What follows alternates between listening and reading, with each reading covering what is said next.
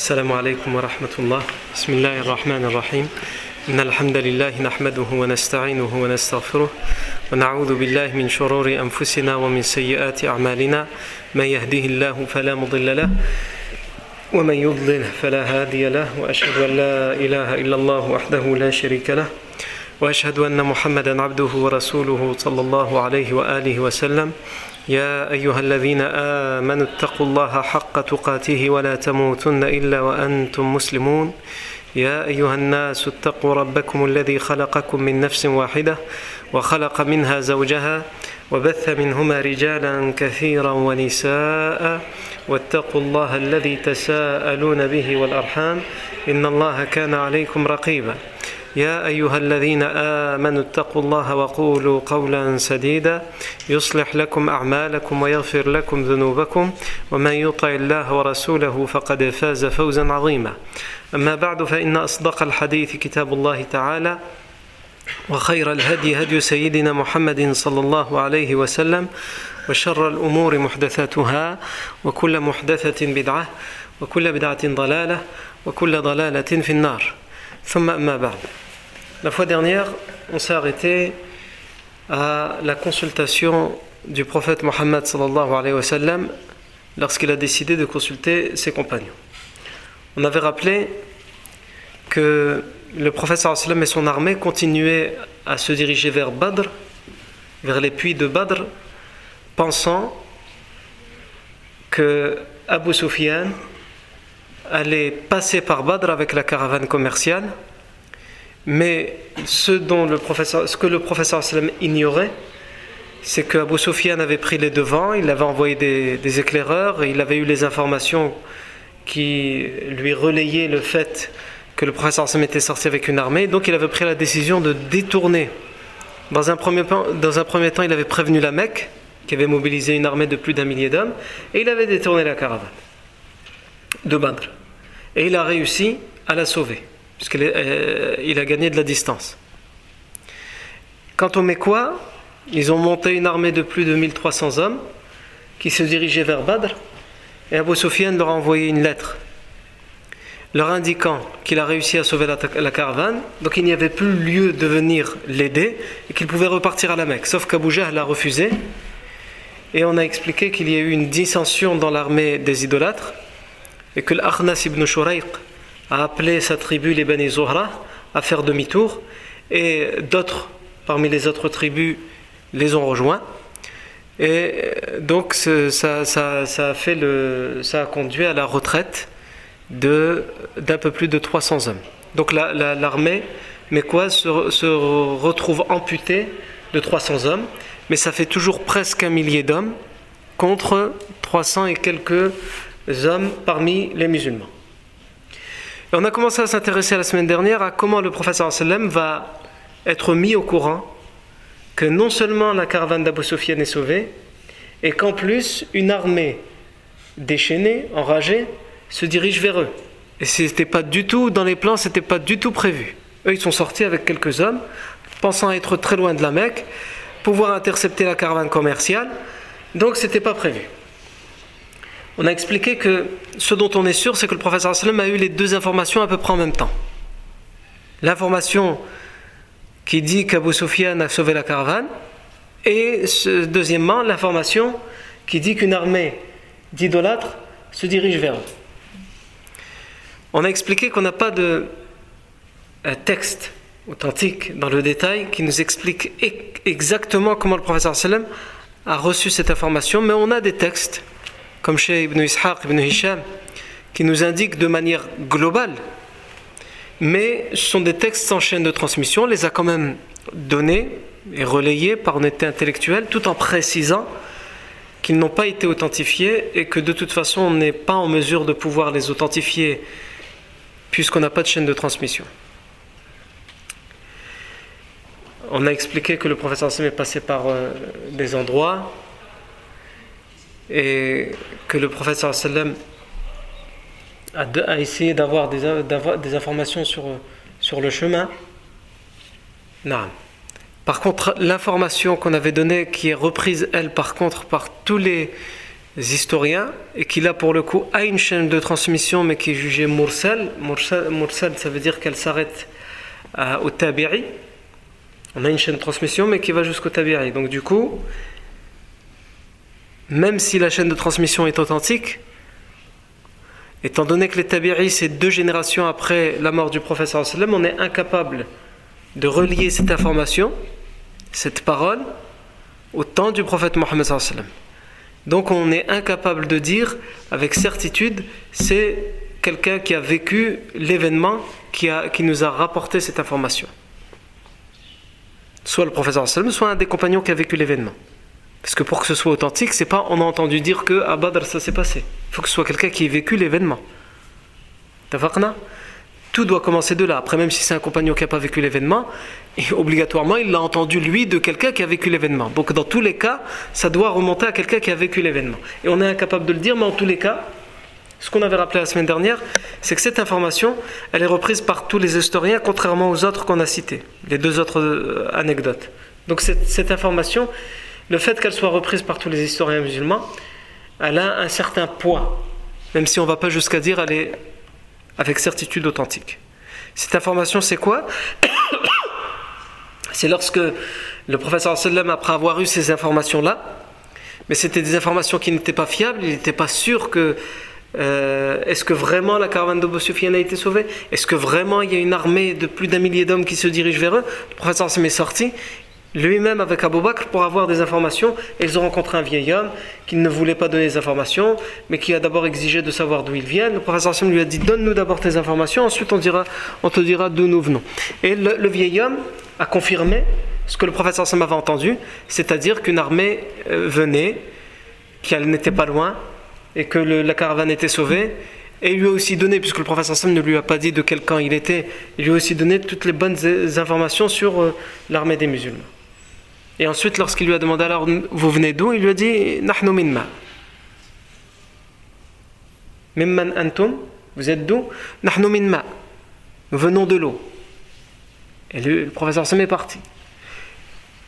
Incrédule, il demande Minma Min ayima Min ma il De l'eau, mais de quelle eau? L'eau de l'Irak, de quelle eau? Ah, Mais quand on dit on vient de l'eau, c'est peut-être d'une source, d'un puits, etc. Mais on vient de l'eau, yani le professeur sallam lui a donné une information qui est à la fois vraie, mais en même temps il ne répond pas exactement à sa, à sa question pour ne pas pour qu'il ne sache pas que c'est qu'il vient de, l'armée des musulmans et qu'ensuite il donne cette information. J'ai rencontré quelqu'un de, l'armée des musulmans, ils sont pas loin, etc. Le professeur Sam retourne, retourne à l'armée, à son armée, et on, on l'a vu, il, euh, il, informe d'abord les compagnons qu'il a confirmation de ces informations et la plupart des compagnons, ou en tout cas un certain groupe des compagnons, continuent à douter de ces informations parce qu'au fond d'eux, ils espèrent que c'est faux. Il faut se mettre à leur place, ce sont des êtres humains. Ils sont sortis à toute vitesse, ce n'était pas la guerre qui était prévue. En route à Uyun al lorsqu'il a passé en, en, revue son armée, le professeur Sam les a informés. Il leur a pas dit avant pourquoi il sortait. Il les a informés de la caravane commerciale, qui avait juste 30 à 40 hommes qui protégeaient cette caravane commerciale, qui est estimée à 50 000 dinars.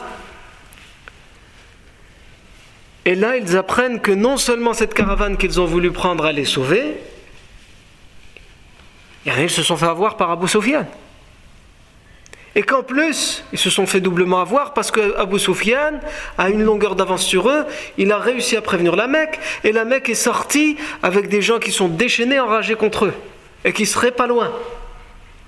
Donc à la fois c'est gros comme information, comment ça a pu leur échapper pendant autant de jours de marche vers Badr, et en même temps, même si c'est confirmé par beaucoup d'informateurs, ils continuent à espérer au fond d'eux que ce ne soit pas vrai. Parce qu'ils ne sont pas préparés à ça. N'oubliez pas que les musulmans n'ont jamais fait la guerre. Les musulmans ont toujours été éduqués pendant la période mécoise et à l'arrivée à Médine avec l'idée que la guerre est formellement interdite, quelles que soient les raisons. Quand on est éduqué comme ça, préparé à ça, déjà on ne s'entraîne pas à la guerre. On ne fait pas des exercices. On s'imagine pas, on n'est pas prêt ni physiquement, ni psychologiquement, ni moralement, ni socialement, etc. On n'est pas prêt. Il y a juste un verset qui leur a permis de prendre les armes pour se défendre quelques mois auparavant. Et ils ont eu quelques expéditions ici et là, mais c'était des expéditions plus de, euh, d'intimidation, comme on l'avait déjà vu.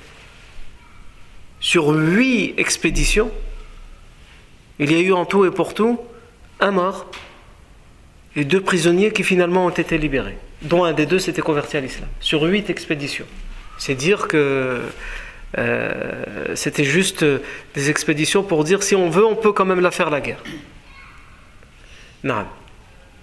Donc ces, compagnons, comme on va continuer à le voir aujourd'hui, ce sont au final des êtres humains et c'est aussi cette partie qu'il faut étudier lorsqu'on étudie la vie du professeur parce que nous on va vers des généralités qu'on schématise. Et donc certes les compagnons sont au-dessus de nous. Certes les, compagnons nous les admirons. Et ils sont une autorité pour nous. Et nous ne remettons pas en cause leur intégrité. Mais ça ne veut pas dire qu'ils n'ont pas une partie humaine. Ils sont totalement humains. Avec leurs qualités qui nous dépassent totalement et qui nous écrasent, qui écrasent nos qualités, mais en même temps avec leurs défauts. Mais parce que justement ils ont réussi à tout dépasser malgré leurs défauts, nous les admirons et nous les mettons au-dessus de nous. Et donc, c'est facile après coup de dire bah, les compagnons, machallah, ils ont fait Badr, ils ont fait ceci. Mais il faut comprendre aussi le processus par lequel ils sont passés, par lequel n'importe quel être humain serait passé ils apprennent à ce moment-là qu'il y a une armée d'enragés qui se dirige vers eux et qui promettent sur leur passage à toutes les tribus arabes, vous allez entendre parler de nous. Nos danseuses vont danser sur leurs cadavres. Et nous avons ramené des litres et des litres de vin. Ils entendent ces informations-là. On leur fait savoir tout ça. Donc évidemment, ils sont euh, pris de panique et de peur. Mais comme chez tous les êtres humains, comme dans tous les groupes d'êtres humains, chacun son degré de panique. Il y a des compagnons qui sont au-dessus de la mêlée. Et ça, ça nous donne aussi un enseignement. À chaque fois qu'on fait quelque chose, même à, euh, à l'échelle de notre communauté ou à l'échelle d'une mosquée, quand on fait un projet qui est difficile à mettre en place, tout le monde, en théorie, tout le monde est content. Et tout le monde y va. Et tout le monde retrousse les manches.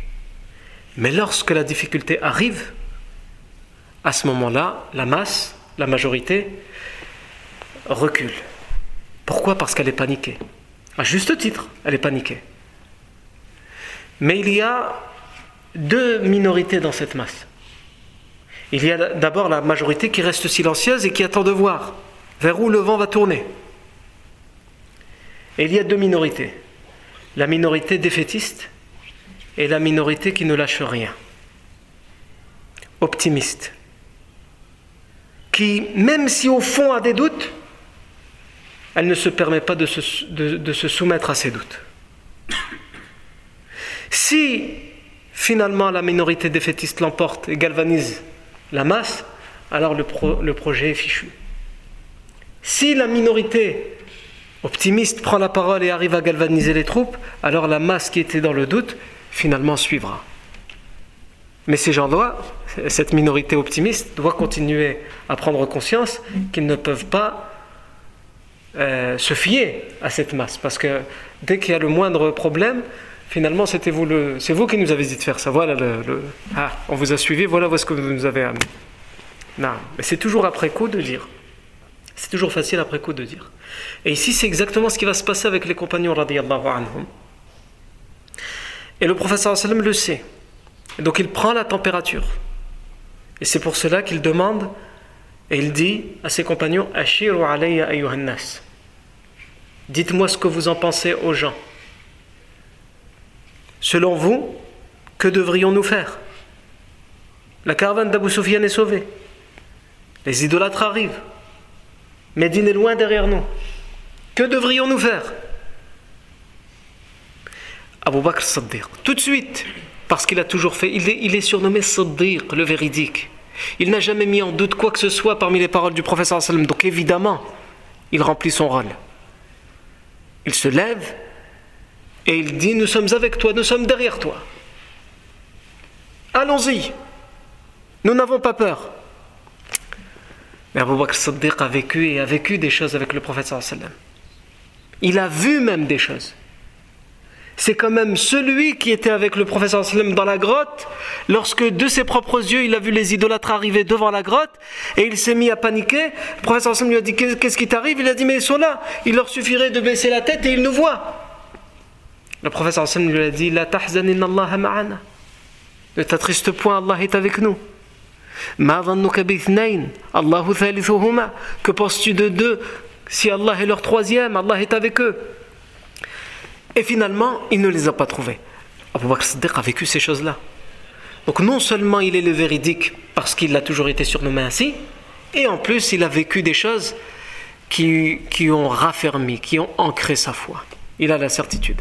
Donc le professeur Hassim n'attendait pas sa parole à lui, même si elle permet probablement d'en convaincre certains.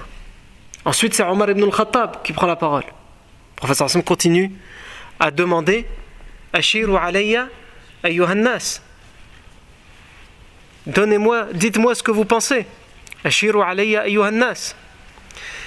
Euh, Omar ibn al-Khattab, radiallahu anhu, va à ce moment-là faire la même chose qu'Abu Bakr.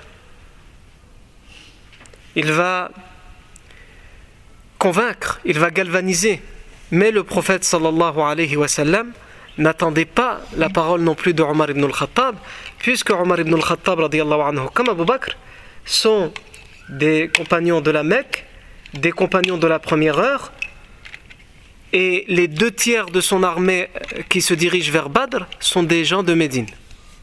Donc le prophète sallam va une fois de plus dire Ashiru alayya ayyuhannas. Dites-moi ce que vous en pensez, oh vous les gens. Ashiru alayya ayyuhannas. Dites-moi ce que vous en pensez. Une troisième personne, le Miqdad ibn Amr, qui lui aussi est de la Mecque, va prendre la parole et va dire des paroles qui sont très rassurantes, qui sont fermes, qui sont pleines de certitude. Parmi lesquelles il va dire Nous ne serons pas comme les enfants d'Israël qui ont dit à Moussa Va toi et ton Seigneur pour combattre, nous nous, attendons ici. Et ensuite tu viens nous dire ce qui s'est passé, hein, si vous avez gagné ou pas. Nous ne serons pas comme eux. Nous nous te dirons, va toi et ton Seigneur combattre, nous serons avec vous pour combattre. Et même si tu devais aller jusqu'à Bark très loin, nous te suivrons. Nous irons jusque-là.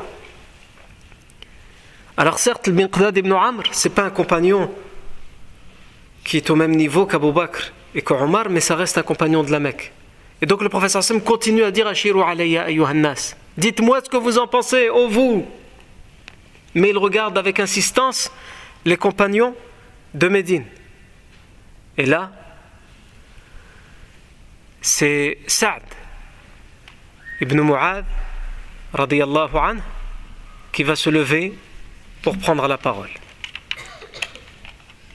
Saad ibn Mu'adh anhu, va se lever pour prendre la parole et il va dire Tout d'abord, avant de dire exactement ce que va dire Saad ibn Mu'adh, on peut se poser une question.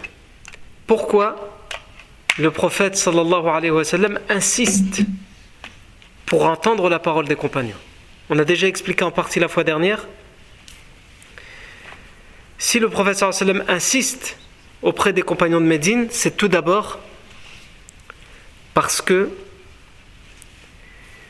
lorsque le prophète sallam a prêté serment d'allégeance, lorsque Afouane, les compagnons de Médine sont venus à la Mecque et qui en secret ils ont prêté serment d'allégeance au prophète sallam, qu'est-ce qu'ils ont dit? Le prophète sallam n'oublie pas les engagements. Et il n'oublie pas le détail des engagements. Et il s'y tient. Et il sait que dans les détails de l'engagement qu'ils ont donné, donc le professeur sallam, il se rappelle de ça. Il ne veut pas les mettre devant le fait accompli, devant quelque chose pour lequel ils n'ont pas prêté serment d'allégeance. Les compagnons de Médine n'ont jamais prêté serment d'allégeance pour aller faire la guerre dans le désert pour protéger le professeur sallam. Qu'est-ce qu'ils ont dit Ils ont dit mot pour mot إنا براء من ذمامك حتى تصل إلينا فإذا وصلت إلى ديارنا فإذا وصلت إلى ديارنا فأنت في ذمتنا نمنع منك ما نمنع منه أبناءنا ونساءنا Ça veut dire, quand ils prêtent serment d'allégeance, ils disent Nous sommes innocents, nous sommes libérés de tout engagement de te protéger tant que tu n'es pas arrivé chez nous. Ils le lui disent à la Mecque. Tant que tu n'es pas chez nous, nous ne sommes pas en mesure de te protéger. Mais dès que tu, es arrivé dans nos demeures à Médine, à ce moment-là, tu seras sous notre protection. Quoi qu'il en coûte, quoi qu'il arrive. Nous te protégerons de la même manière que nous protégeons nos propres enfants et nos propres épouses. Parce qu'il y avait cette phrase dans l'engagement, le professeur sallam s'en rappelle. Et il ne fait pas comme si de rien n'était, comme un autre chef à sa place aurait fait. Maintenant qu'ils sont avec moi, ah, vous vouliez la caravane? Vous êtes sortis pour la caravane. Bah, maintenant c'est une armée qu'on a en face de nous, on n'a pas le choix. C'est comme ça. Fallait pas sortir pour la caravane. Non, le prophète sallam, il leur a laissé le choix de sortir pour la caravane, ils sont sortis, mais maintenant que ça se transforme en une guerre, ils se rappellent qu'ils n'ont pas prêté serment d'allégeance pour ça. Et d'ailleurs, Saad ibn Mu'adh, c'est très bien que le professeur me fait référence à ça. Puisque les premières paroles de Saad ibn Mu'adh, ce compagnon de Médine, lorsqu'il se lève, qu'est-ce qu'il dit? Ya Rasulallah. Après lui avoir dit C'est comme si tu cherchais après nous au messager d'Allah. Tu veux nous entendre, nous, les compagnons de Médine. Le professeur Sam lui dit Ajal. Oui.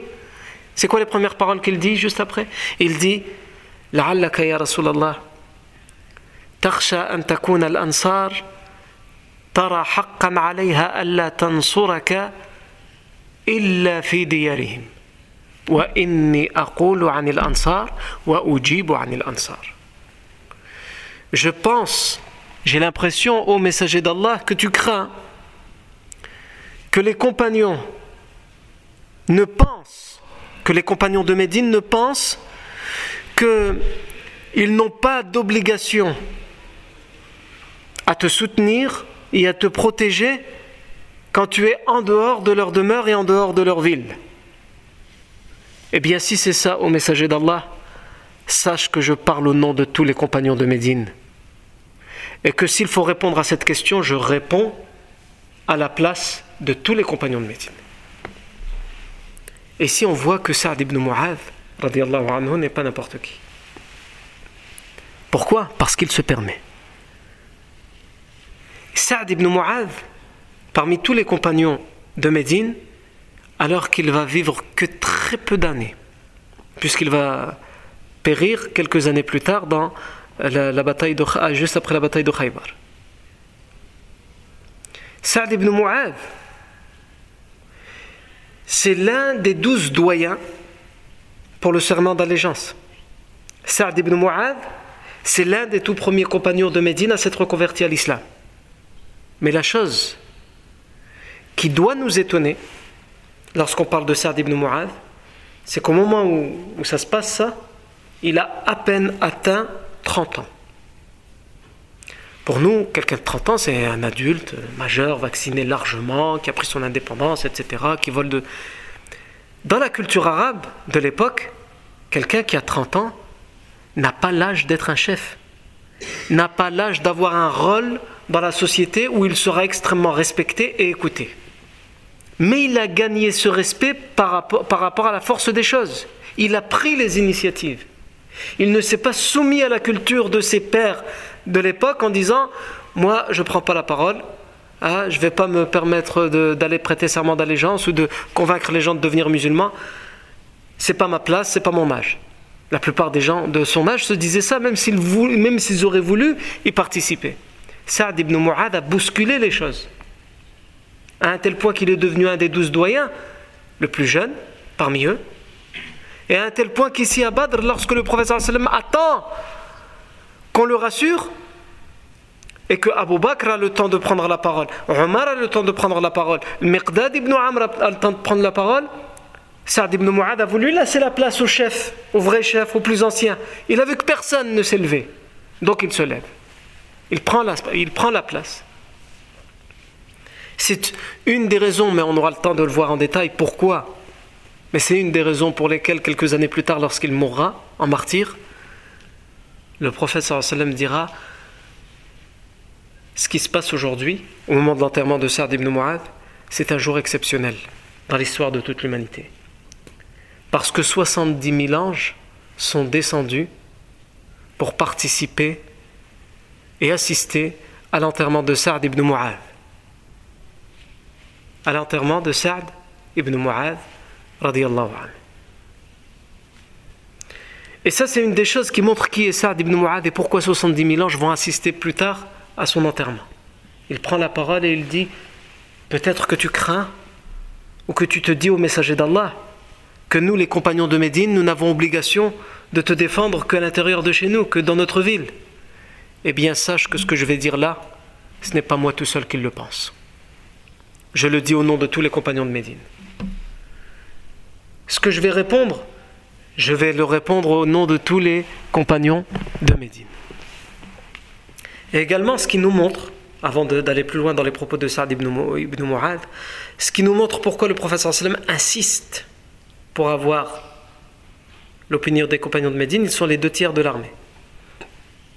Mais on a des versets du Coran dans Surat Al-Anfal qui vont être révélés quelques jours plus tard, à la fin de la bataille de Badr.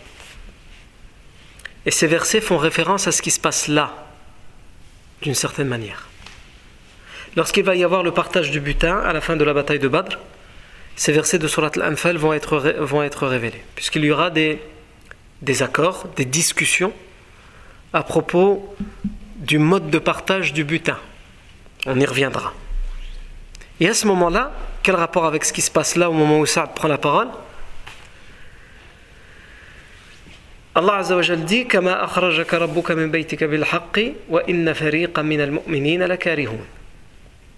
Donc les premiers versets qu'on ne cite pas, les premiers versets de l'Anfal font référence au butin et le fait que le professeur sallam partage le butin et comment il le partage. A des compagnons qui vont, euh, parce que c'est nouvelle, c'est la première fois que ça arrive. Donc le professeur sallam va instituer le partage du butin en islam. Et cette façon de partager n'était pas la façon qu'avaient les, les, Arabes dans la Jahiliya de partager le butin. Les Arabes, ils arrivaient en guerre, ils faisaient la guerre, et celui qui avait pris quelque chose, ça lui. Le professeur Sam disait, on rassemble tout et ensuite il y avait un partage qui était fait. Hein. Il y avait un cinquième pour, on disait pour Allah et le messager, mais en fait c'est pour, c'est pour être mis dans les caisses de l'État d'une certaine manière. Et le reste est partagé entre les euh, compagnons qui ont participé à la bataille. Le on le verra en détail. Et donc certains, comme c'est nouveau pour eux, discute et pose des questions. Et Allah révèle ces versets dans lesquels il dit. Ah, il parle de. Il discute au sujet du butin comme. Comme lorsque tu es sorti de. Tu as été sorti de chez toi, tu es sorti. Comme quand ton Seigneur t'a sorti à Fouad, comme quand ton Seigneur t'a sorti de chez toi. Ici, les exégèses ont, ont divergé quand Allah t'a sorti de chez toi, de la Mecque pour faire la hijra, ou de Médine pour aller à la bataille de Badr. Et la plupart pensent que c'est de Médine pour aller à la bataille de Badr. Puisque ce qu'il démontre, c'est ce qui vient juste après.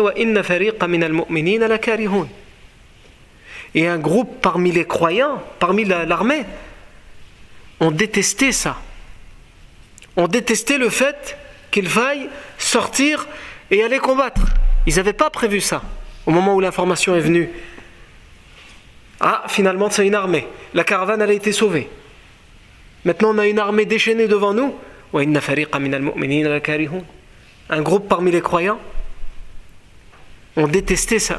Ont détesté euh, devoir accomplir ce fardeau وإن فريقا من المؤمنين لكارهون وإذ يعدكم الله إحدى الطائفتين أنها لكم alors qu'Allah vous a promis, ça on va le voir juste après, à quel moment Allah le promet, Allah, alors qu'Allah vous a promis un des deux groupes. Un des deux groupes, c'est-à-dire soit la caravane, soit l'armée. Puisque comme on va le voir, le prophète va leur informer qu'il a eu la révélation qu'ils auront la victoire. Peu importe le groupe qu'ils rencontreront. Est-ce que c'est l'armée? Est-ce que c'est la caravane? Allah lui a promis la victoire.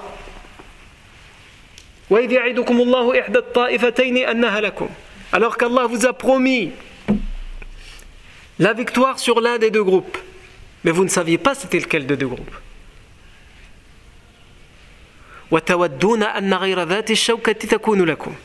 Mais vous, vous espériez, vous désiriez tant que ce soit celle sans les armes, sans la force.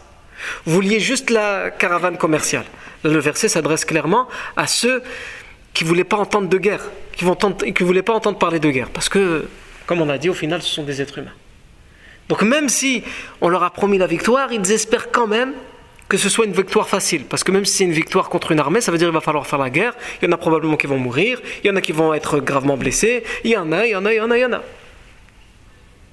Donc on préfère la caravane, quand même. Mais vous espériez que c'était celle qui était sans force, sans armes, sans puissance, que c'est celle-là qui fait l'objet de la promesse qu'on vous a donnée.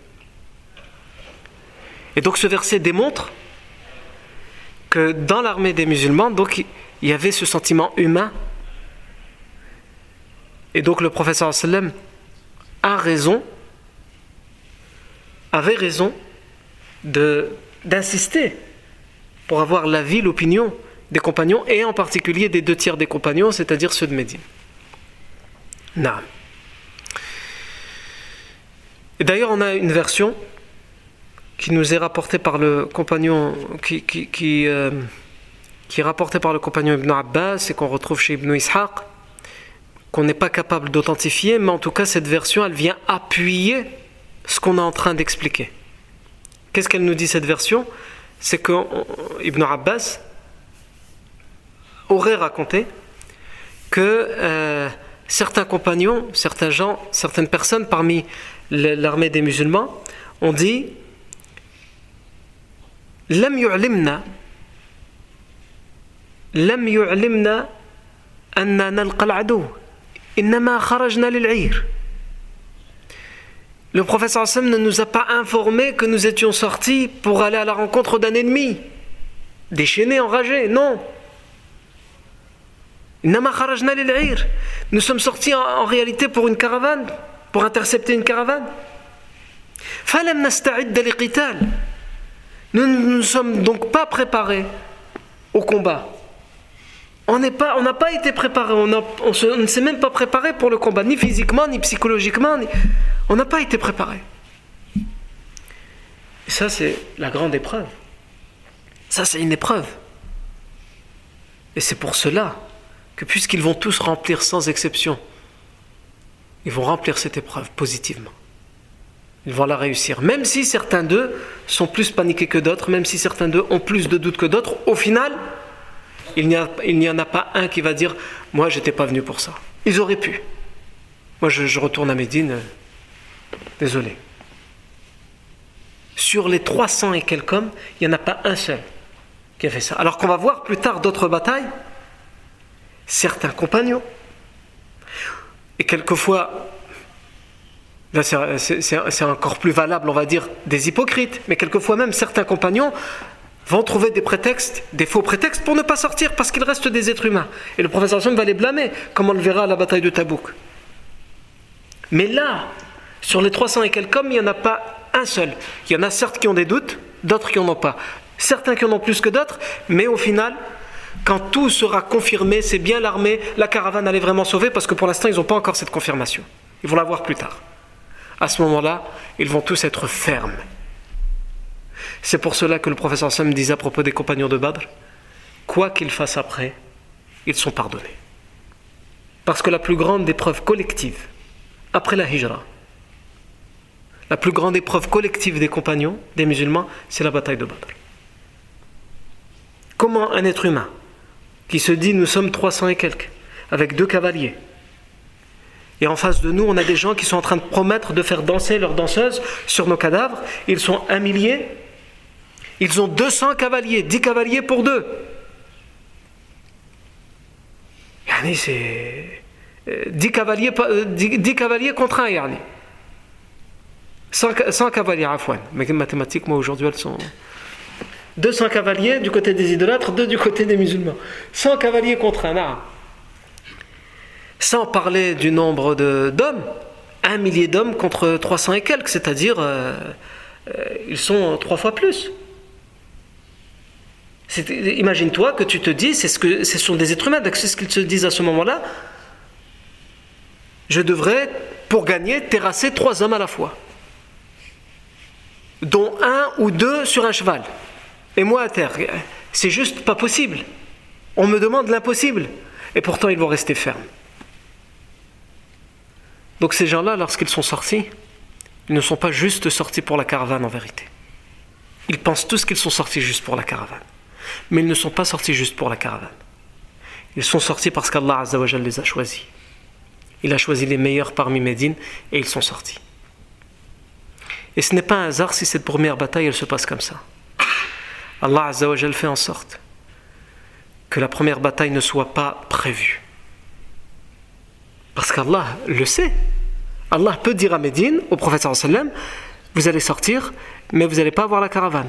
C'est pour le combat. Dis-leur, dis-le aux compagnons. Le, le professeur Hassan ne le sait pas. C'est seulement à ce moment-là où il y a la révélation qu'un des deux groupes sera en face d'eux, et quel que soit ce groupe, il aura la, victoire. Pourquoi Allah ne le dit pas Pour éprouver d'abord le professeur sallam, mais aussi pour éprouver les compagnons. Et pour que ce message soit un message d'éducation pour les compagnons. Pourquoi Parce que les compagnons de Médine, quand ils vont entendre ce qui s'est passé, Puisque nous, on n'a pas encore vu ça, mais on va le voir après. Il y a des gens à Médine. Et les informations arrivent à Médine. Alors, qu'est-ce qui en est de la, de la caravane? Les musulmans sont bientôt à Badr, vous inquiétez pas. Alors, qu'est-ce qui en est de la caravane? Ben, Il paraît que la caravane a été sauvée. Mais que les musulmans doivent faire face maintenant à un millier d'hommes. Les gens de Médine le savent. Ils ne peuvent plus rien faire, c'est trop loin. Ils ne peuvent pas sortir. Et ils sont persuadés comme n'importe quel être humain à leur place, que les musulmans sont finis. C'est impossible. 300 et quelques hommes contre un millier. Deux cavaliers contre 200. Impossible. Eh bien, à partir de ce moment-là, évidemment, tous les compagnons voudront assister aux batailles. Parce qu'ils auront un seul regret, pourquoi on n'était pas parmi ces gens-là? Puisqu'ils vont voir comment ça va se transformer cette bataille. Mais quoi qu'ils fassent, ils ne pourront jamais faire partie des gens de Badr. Et les gens de Badr, c'est exceptionnel. Puisque le professeur Sam a dit faites ce que vous voulez, faites partie des gens de Badr. Et on le verra d'ailleurs avec Hatib ibn Abi Balta'a, anhu, dans quelques années. Enfin, je dis dans quelques années par rapport à la euh, biographie du prophète sallam. Peut-être dans quelques années pour nous aussi, je ne sais pas, en fonction du temps que ça prendra pour raconter. Mais au moment où le prophète sallam ira pour la libération de la Mecque, un compagnon, Hatib ibn Abi Balta'a, enverra une lettre secrète aux gens de la Mecque pour les prévenir. Et le professeur sallam, il est prophète. Il y a des choses, Allah Azzawajal lui dit, d'autres il ne le dit pas. Et là, pour, ce, Hatib ibn Baltaral, le professeur sallam a eu la révélation. Et il envoie Ali pour chercher le message. Et Hatib ibn il l'a donné à une femme, qui l'a caché dans ses tresses. Et la femme, quand elle a intercepté par Ali, il lui dit, le prophète m'a dit que je devais te t'intercepter, que je, que je trouverai une femme sur le chemin, c'est toi, et que tu as un message avec toi secret. Donne-le-moi. J'ai rien du tout. Elle est persuadée qu'on ne peut pas le trouver. Moi, j'ai rien. Ali lui dit le professeur sallam ne ment pas. Il a dit que tu as un message. Soit tu me le donnes, soit s'il faut aller jusqu'à te fouiller entièrement, je le ferai. Et là, elle prend peur, elle panique, et donc elle sort le message et elle lui donne. Le professeur Sam récupère le message et convoque Hatib ibn Abi et lui demande des explications. Si on était à la place, évidemment on ne peut pas l'être, mais si on était à la place d'un leader qui a ce message, où il avait demandé à tous ses partisans que ça reste secret, personne ne doit savoir qu'ils sont sortis pour, aller libérer la Mecque, et qu'un de, ses partisans a envoyé un message secret. Donc c'est volontaire, c'est conscient, il l'a fait secrètement. C'est quoi? Comment on appelle ça? Une trahison. Comment on appelle la personne qui a fait ça? Un traître. Donc n'importe quelle personne d'entre nous qui serait à la place de, ce leader aurait dit Amenez-moi le traître. Le professeur Sim demande à ce qu'on lui amène son compagnon. Et il lui demande des explications. Normalement, pour ça, on n'a pas besoin d'explications. C'est clair.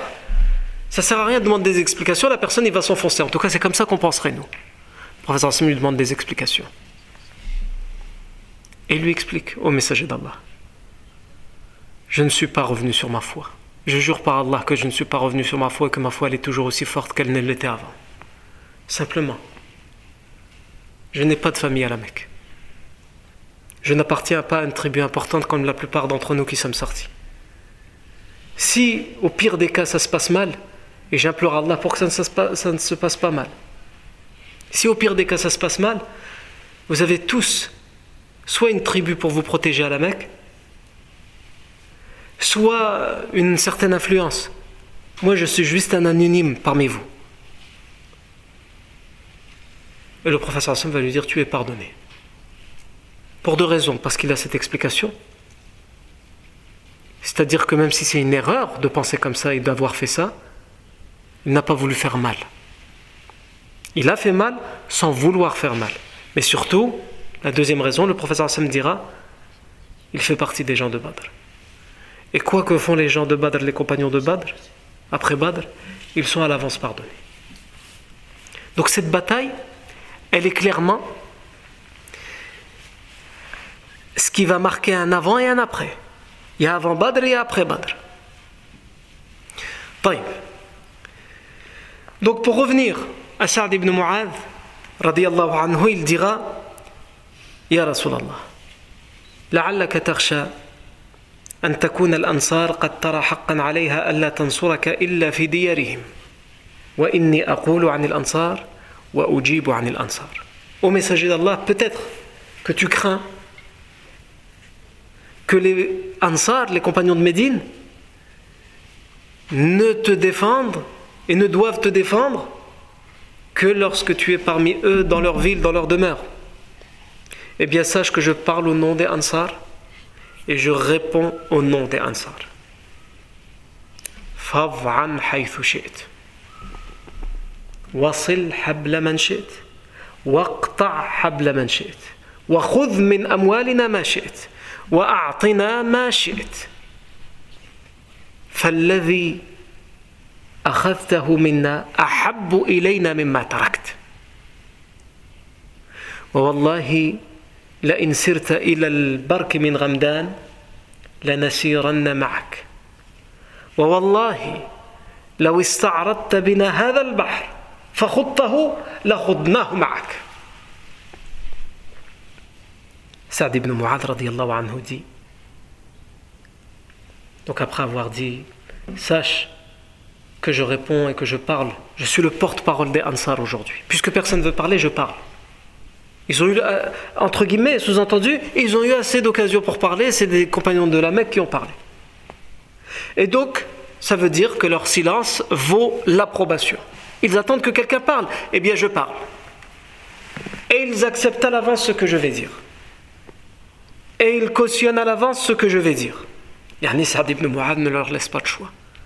Et ici, ça, montre aussi que Sa'd ibn Mu'ad, en plus d'être un compagnon fidèle, il était un stratège. Parce qu'il sait ce que sont en train de ressentir ses compagnons de Médine. Ils sont dans le doute, ils se posent des questions. Et comme le Coran l'a dit, ils avaient des doutes. Ils se sont posés des questions. Et donc Sa'ad ibn Mu'adh, à l'avance, il fait en sorte que ces, doutes soient effacés. Et que même si quelqu'un a un doute, il ne puisse même plus le dire. Parce que souvent c'est ça. Le doute, c'est normal d'en avoir à l'intérieur de soi. Mais le problème du doute, c'est quand on commence à en parler et on commence à faire de ce doute quelque chose qui est plus ou moins sûr et finalement ça devient une certitude et donc on devient tous des défaitistes. Quelque chose qui était un simple waswas dans notre tête devient la cause de notre défaite. Et Sa'd ibn Mu'adh, il ne veut pas ça. Donc non seulement il prend la parole, et il ne permet à personne d'autre après lui de prendre la parole. Et il dit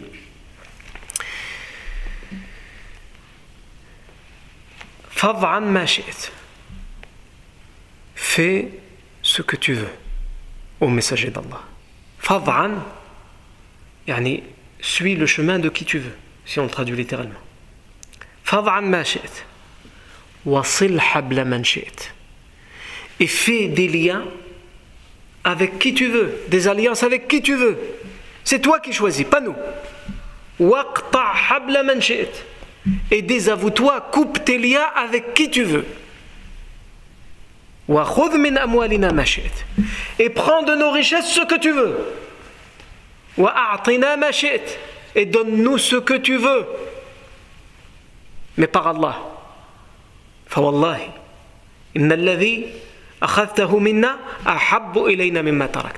Mais sache par Allah que si on te laisse prendre ce que tu veux et nous donner ce que tu veux, ce que tu prends de nous est bien mieux que ce que tu nous laisses. Yani on aurait préféré que tu prennes tout. S'il faut que tu prennes. S'il faut que tu prennes. Si tu choisis de nous donner quand même quelque chose, ben nous on préfère que ce soit entre tes mains. Donc prends le plus possible s'il le faut. C'est ce que Saad ibn Mu'adh est en train de dire. Et il le dit au nom de tout le monde. Et il n'y en a pas un qui parle. Hein. Il n'y en a pas un qui dit Oh, oh, calme, hein. faut pas non plus exagérer, hein Non, parce qu'ils le suivent. Et voilà pourquoi même s'il y a ces doutes au début, les gens de Badr sont exceptionnels. Finalement, malgré les doutes, ils se disent Tu as raison, Saad.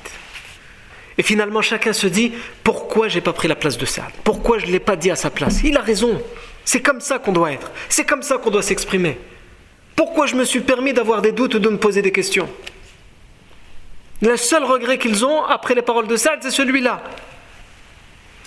Donc, ce que tu as pris de nous, on aurait préféré que tu prennes tout, Yarni. Ce que tu as pris de nous, c'est mieux que ce que tu nous laisses.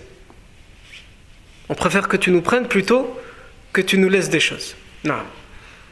ووالله لئن سرت إلى البرك من غمدان لنسيرن معك والله لو سرت حتى تبلغ البرك البرك من غمدان لنسيرن معك Et par Allah, si tu devais partir jusqu'au jusqu'au puits de Rimdan, Bark al-Rimad, il reprend les propos de Al-Miqdad. Si tu devais aller très loin, au sud de la Mecque, la nous irions avec toi. C'est-à-dire, il reprend la parole de Al-Miqdad. Mais écoutez ce qu'il dit. Il ne s'arrête pas là. On fait comme les compagnons de la Mecque.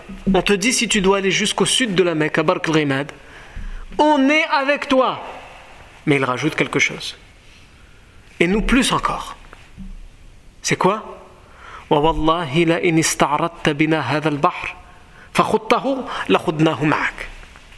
Et par Allah, si tu devais finalement nous dire non, c'est l'océan qu'on doit traverser, c'est l'océan qu'on doit combattre, et que tu partirais pour le traverser, le combattre, nous le traverserions, avec toi, et nous, nous le combatterions avec toi juste euh, c'est loin, mais c'est ça, on reste sur la terre, on reste dans notre région, parmi les tribus arabes. L'océan, prends l'océan avec nous, nous on est avec toi. Ça montre aussi que Saad ibn Mu'ad, il veut avoir le dernier mot aussi. Et c'est en cela que se font la, concurrence, les, musulmans. Ils ne font pas la concurrence dans les choses qui sont futiles. Ils font la concurrence dans ce genre de choses. Non. Donc, Saad ibn Mu'adh, il dit ولئن استعرضت بنا هذا البحر فخطه لخضناه معك Et si tu devais traverser avec nous, nous demander de traverser cet, cet océan, nous l'aurions traversé avec toi. Non.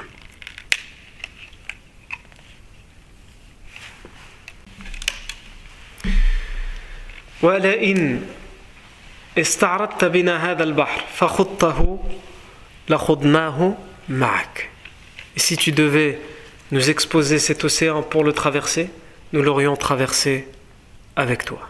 Dans d'autres versions, d'autres propos de Sa'd ibn Mu'ad sont rapportés et rajoutés, comme le fait qu'il aurait commencé aussi par dire لقد صدقناك وآمنا بك وشهدنا أن ما جئت به هو الحق وأخذت وأعطيناك على ذلك مواثيقنا وعهودنا عهودنا ومواثيقنا على السمع والطاعة Ô messager d'Allah, nous avons cru en toi. Et nous avons cru en tout ce que tu nous as amené. Et nous avons su que tout ce que tu dis est la vérité. Et en ce sens, nous t'avons donné tous nos engagements. Alhamdulillah. Et nous t'avons donné tous nos engagements et nos promesses pour t'obéir au doigt et à l'œil. Et aussi, il aurait rajouté فإنا لصبر في الحرب ولا صدق في اللقاء nous serons fermes et endurants pour la guerre. S'il doit y avoir guerre, alors tu ne, tu, tu ne trouveras pas plus ferme et plus endurant que nous. صبر في اللقاء Sodoqun fil véridique dans la rencontre. Nous te prouverons que ce que nous disons là, ce ne sont pas des paroles en l'air. Non. Le professeur sallam après ces paroles, il va se contenter de ces paroles de Saad ibn Mu'ad et il va dire Siru wa abshiru. Avancez et accueillez la bonne nouvelle. Siru wa abshiru. Avancez et accueillez la bonne nouvelle. فإن الله قد وعدني إحدى الطائفتين Accueillez la bonne nouvelle parce qu'Allah vient de m'annoncer et de me promettre l'un des deux groupes. Soit la caravane, soit l'armée.